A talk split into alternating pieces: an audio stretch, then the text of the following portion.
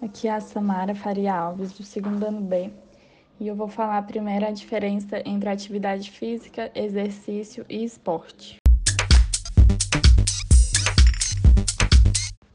Falando então, primeiramente, sobre o conceito de esporte, é uma atividade física que tem geralmente é, visa a competição entre os praticantes, como por exemplo futsal, vôlei, já a atividade física é mais específica, que visa um qualquer tipo de movimento corporal produzido pelos músculos esqueléticos e que tem também um gasto energético.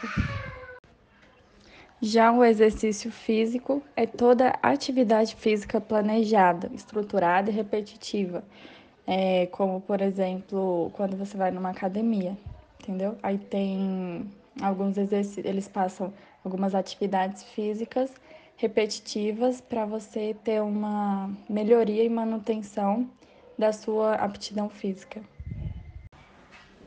As relações entre a atividade física, exercício e saúde, como eu já disse, o exercício é uma atividade física, só que em forma repetitiva, e gera isso a saúde.